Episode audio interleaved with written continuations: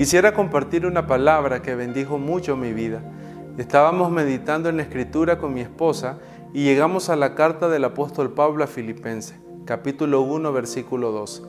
Pablo dice lo siguiente, quiero que sepáis hermanos que las cosas que me han sucedido han redundado más bien para el progreso del Evangelio, de tal manera que mis prisiones se han hecho patentes en Cristo en todo el pretorio y a todos los demás.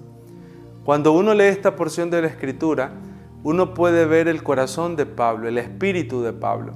Pablo físicamente estaba preso, pero su espíritu estaba libre. Muchas veces hablamos con personas que aún estando libres, en su interior hay una condición de prisión.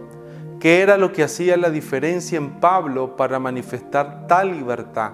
Es lo que dice el versículo 12, cuando le dice a los hermanos, quiero que sepan que todo lo que me ha sucedido ha redundado más bien para el progreso del Evangelio.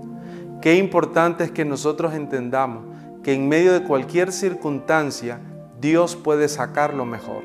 La Biblia dice que a los que aman a Dios todas las cosas ayudan a bien. Pablo no estaba concentrado en sus prisiones, Pablo no estaba concentrado en todas las circunstancias difíciles que vivió. Vivió naufragios, traiciones, azotes, prisiones.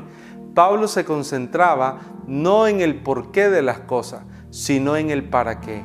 Cada vez que nosotros pensamos en el por qué, podemos llegar al desánimo, a la queja, pero cuando pensamos para qué, nos conectamos al propósito.